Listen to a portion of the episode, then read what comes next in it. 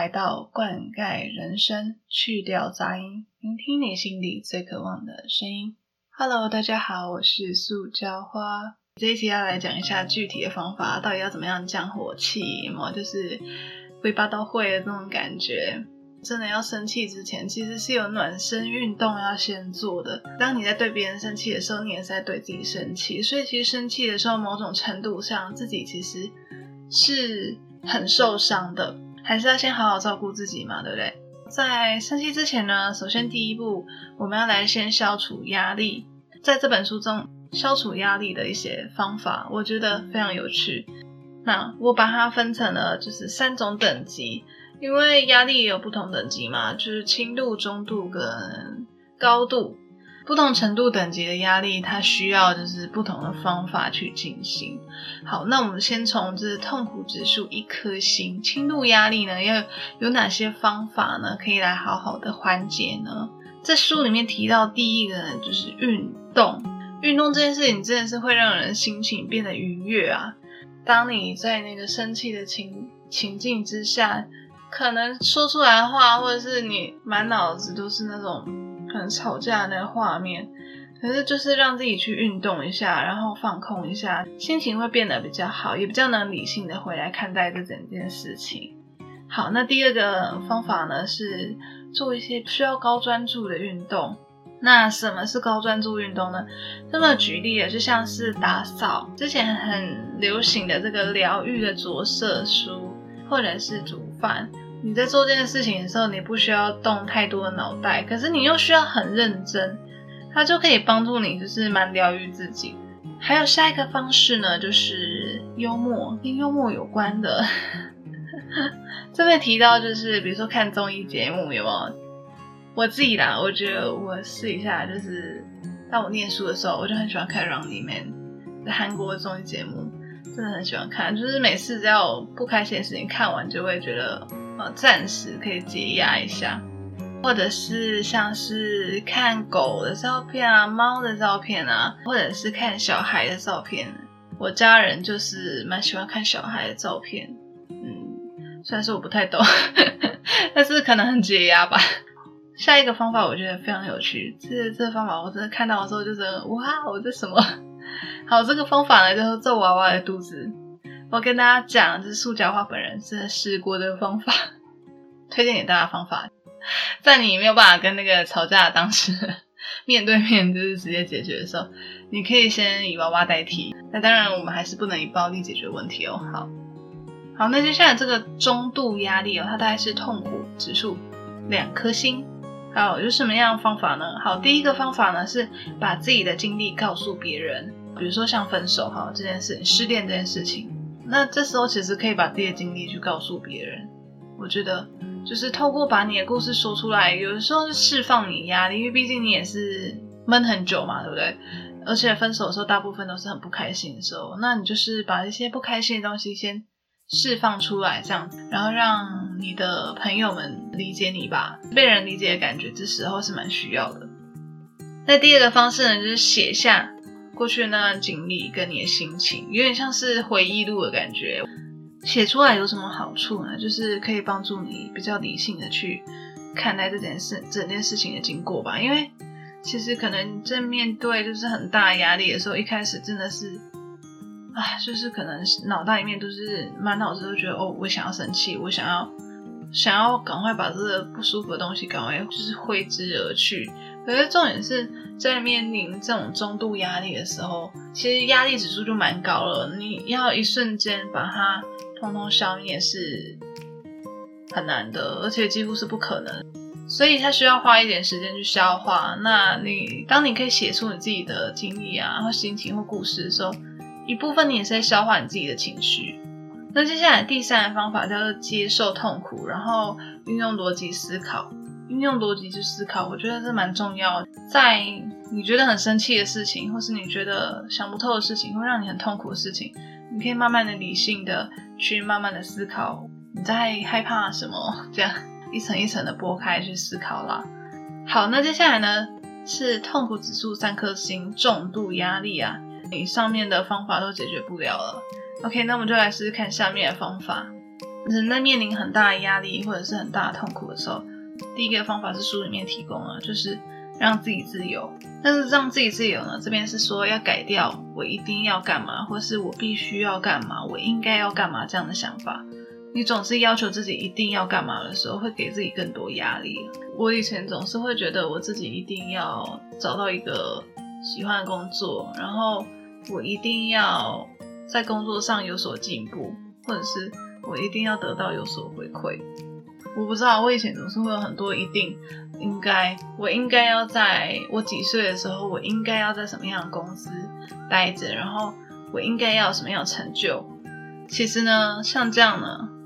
人生如果都一路上你都过得很顺遂，你所想的都会成功哈，那我觉得这世界就是太简单，这世界没有这么简单啊，对不对？就是这本书建议说，有很多时候你一直会有那种一定应该想要怎么样，可以把它改成，哎，有的话很好，没有的话也没差。呃，我在我三十岁以前，哦，我有找到我很喜欢的工作的目标，工作的方向的话，那很好。没有的话也没差，我们不需要给自己绑那么多的规则，你可以让自己自由一点，就是何必活得那么痛苦？是这样想，因为我觉得人生就是路上会遇到很多高高低低的起伏嘛。那在遇到这些高高低低的起伏的时候，呃，特别是低潮的时候，能够怎么样去应对？我觉得会是能够制胜的关键吧。因为人在开心的时候就是尽情享受开心，但是在难过的时候。很难尽情享受痛苦，享受痛苦说不定也是人生一环。I don't know。好，那接下来呢，也是丢掉不合理的信念。好，这边讲的不合理信念呢，它要举例哦。比如说呢，我觉得很多广告词会有这种“人生就应该每时每刻都精彩”。你大家想一下这句话有什么样的问题？我就公布答案，因为这句话它的问题就是说，我们人生真的有可能每时每刻都精彩吗？人生总是会有一些开心的时候跟不开心的时候嘛，是不是？比如说像我们现在遇到这个疫情，我们得常常都需要待在家。那当你遇到这样的情况的时候，你可能工作上有影响，得需要花很多时间跟你的啊家人、你家里面的人相处的时候，你可能会有一些摩擦。你如果就是觉得，哎。保持着不对啊，人生应该每时每刻都精彩。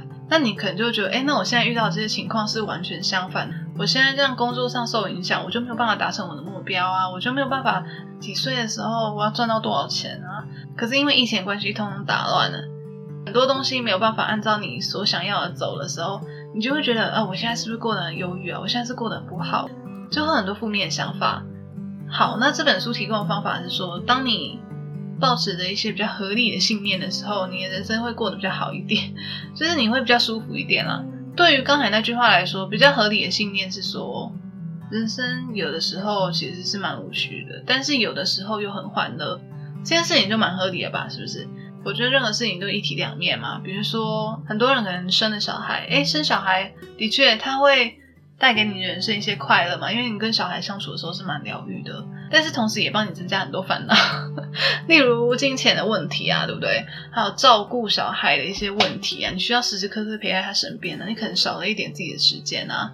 当你就是可以保持着比较合理的信念去想的时候，呃，当你遇到就是真的比较现在这种疫情的情况，会有保持着另外一种想法，可能想说，哦，对啊，就是虽然说现在生活中。呃，没有办法像以前一样，就是到处拍拍照啊，或者是工作上呢，我也可以比较随心所欲一点。但是现在因为很多事情有很多的限制，没关系，因为人生就是这样。有的时候的确就是会像这样，说不定下一阵子等疫情解封之后，就会过得比较有趣吧。哎，其实这边我也可以举一个例子，哎，因为我以前我好像在第一季的时候我讲过，说我我其实不太懂为什么我。我说我不知道为什么我时时刻刻都要抱着一种我一定要每时每刻都要进步，就是我不能退步。然后我后来才发现，其实这也是一个不是很合理的信念，你知道？就是我人生真的有每时每刻都有进步吗？就是有的时候不是还是说还是会想耍废，我又不是机器，二十四小时工作，你还是得要睡觉啊，然后你还是得要你的休闲娱乐啊，对不对？可能比较合理的信念是。人生大部分的时间，我是可以就是保持进步状态，但是如果有的时候没有办法的话，也没关系。我觉得人生就有时候就像一艘船嘛，就是这艘船就是不会永远都是保持一直在往前的状态，有的时候这艘船也需要靠岸。好，那最后我们要进入我们今天的主题。哎，讲了这么久才进入主题，是的，就是怎么理性跟家人朋友沟通，暖身运动嘛。你看，就是光是生气暖身运动了这么久，我觉得大家真的先好好照顾自己啊，不要急着发火，把自己照顾好了，你好了一点了，接下来就可以来进入主题，我们来好好的发火吧。我看完整本书。好，后半段我觉得它就是一个重点。这一个句子就是说呢，我认为你的行为就是那个让你生气的人，我认为你的行为或言语 A 让我感觉到 B，我希望你可以做到 C，就是这个句子。我觉得这个句子哦，通用很多地方。我就举一个书上的例子吧。这个例子是说，离职之后，父母希望他的小孩就是可以脚踏实地的工作。可是呢，这一位主角呢，他就是觉得说，哦，爸妈都不了解他的感受，然后就是不尊重他的选择。那怎么那么生活化？大家多多少少都遇到了，因为离职这件事情也不是，嗯，每一个你的长辈啊、亲戚朋友都会接受的。好，那你当你遇到这样子的情况的时候，不认同你的人的时候，你要怎么去好好沟通呢？首先呢，就是这本书讲到，你要先去想一下你会有什么样的感受，想一下自己有什么感受需要想吗？当对方讲了那句不舒服的话的时候，不就有很多感受吗？但是大家知道吗？就是我以前有一阵子很忙的时候，大学的时候吧，我我那时候就是因为生活太忙碌了，我真的觉得自己有点麻木，你知道吗？我那时候上了一门课，就是我们真的要模拟心理智商这样。当时实习的指导老师，他是扮演智商师的角色，在他设定的那个情境中，他就问我说：“苏家花，你现在有什么样的感受？你可以试着说出来看看。”但是我当下真的讲不出来我有什么样的感受，生气底下这个感受我都讲不出来。然后我当想当然，我那门课成绩真是烂的可以，因为呃，我们那是智商练习，智商最重要就是你要有办法去同理别人嘛。那你要有办法说得出你的感受。这本书里面写说，当你在很生气的时候，你要想想看你除了生气这感受以外，你还有没有其他的情绪？我觉得很重要。好，那这边呢，他也有给一个他觉得比较好的一个回答啦，或者是比较好的沟通方式。就刚刚那个例子，你离职后，你爸妈不太同意你的一些做法、行为这样子，他提供的一个沟通方式是说，呃，我对于你们不尊重。也不理解，也不认同我的做的事情，我觉得很难受，我觉得很伤心，我觉得我没有受到尊重，就觉得还蛮委屈，因为我觉得我很努力，很努力的想要找出未来方向，所以我希望你们是不是可以稍微尊重我的选择，让我去试一次看看，好不好？这个回答算是蛮一个蛮呃蛮完整的表达，就是说把你觉得。不爽的事情是怎么样讲出来？然后你除了不爽以外，你还有什么其他情绪，通通都要说出来。再来就是你希望对方怎么做。那这样的表达方式，我就觉得可以减少彼此，比如说发飙的时候，你就可能会讲一些很难听的话，就可能比较不会讲啦。因为你知道，在讲难听的话的时候，对于双方来说都是一种伤害，因为这种伤害是。一次一次累积的，你可能骂对方一次脏话，就是，you know，你下次、下次、下下次、下下下下次都会骂，you know，问题完全没有解决，然后你就会觉得，哦，这段关系没解了。嗯，这个方法还不错，大家可以先在要发火之前先暖身一下，好好的说出自己，坚定的说出自己的想法。好的，那就是我们今天这一集要跟大家聊的。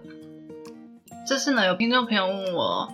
啊，有一个问题，那我就在节目中就是跟大家回答喽，也希望可以帮助到呃需要的朋友们。嗯，那这位朋友问的是说呢，就是在离职之后，会不会给自己一个呃期限，觉得自己在什么样的时间点要找到自己新的工作啊，或者是在在离职状态的时候，会不会先去找一些兼职的工作做这样子？我觉得这件事情应该是每一个离职 的朋友们一定都会想的问题。我自己在离职初期的时候也会这样想，诶，我就会想说，大概给自己半年到一年休息。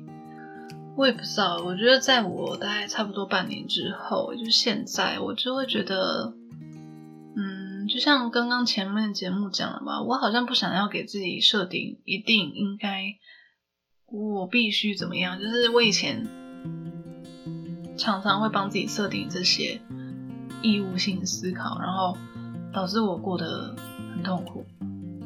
有的时候这种必要性思考是自己给自己，有的时候是别人给我的，但我不知不觉全部都会吸收进去。于是，这离职半年后啊，我现在的想法就是觉得。我想要让自己自由一点，当然可能无法避免，还是会帮自己设定一个目标。其 实人都是这样，大家都会想要自己成功嘛，就觉得嗯，我可能一年后我一定要找到未来的方向，我一定要有一个很热爱的工作。那我现在想法会觉得有也很好，没有的话也没差，过得比较随心所欲一点，或许是我现在蛮想要达到的一个事情。我觉得很多事情属于你的。那一天就会到来，就是不用急，它一定会到来的。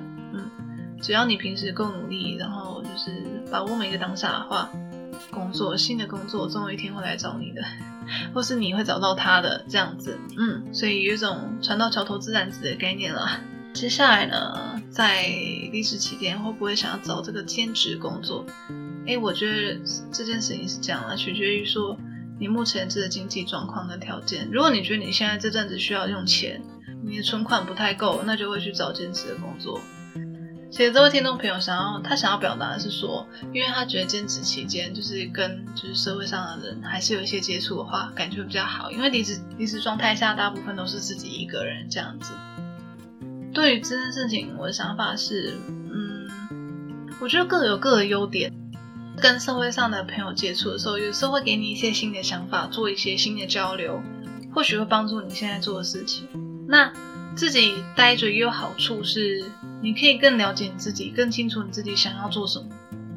嗯，所以其实这两个东西都各有优缺点，然后就是取决于每一个人的选择，就是看你现阶段最需要什么，没有什么一定的标准答案。所以这大概是我回答。也非常谢谢这位听众朋友他回复，因为他回复非常认真，非常感谢你。也谢谢大家，就是默默收听我的频道，真的是觉得非常开心。因为其实就是我做的这个 podcast，我觉得好像有点觉得突然有点枯竭，也不枯竭，我又突然觉得灵感好像有点快消失了，你知道？就是做这个东西就是这样嘛，你要有灵感要重做。然后前一阵子不知道为什么，我就觉得好像有点想要把它收起来。但是谢谢听众朋友的鼓励，也谢谢家人朋友的鼓励啊！谢谢你们努力产出新的作品，希望我可以帮我的这人生多添加一点作品下来吧。这是我现阶段的想法。好了，那我们这集就到这里啦。欢迎大家到 Apple Podcast 底下留言，或是到教花老师悄悄话信箱与我交流。希望大家在这个疫情期间都可以好好的，就是度过这段时间，然后把握时间充实自己吧。也记得大家一定要好好练习怎么生气哦，因为这件事情真的很重要。书里面作者跟大家说不要逃避，逃避很可耻，而且没有用，一定要好好面对生气。好了，那我们今天这集就到这里了，我们下次见，拜拜。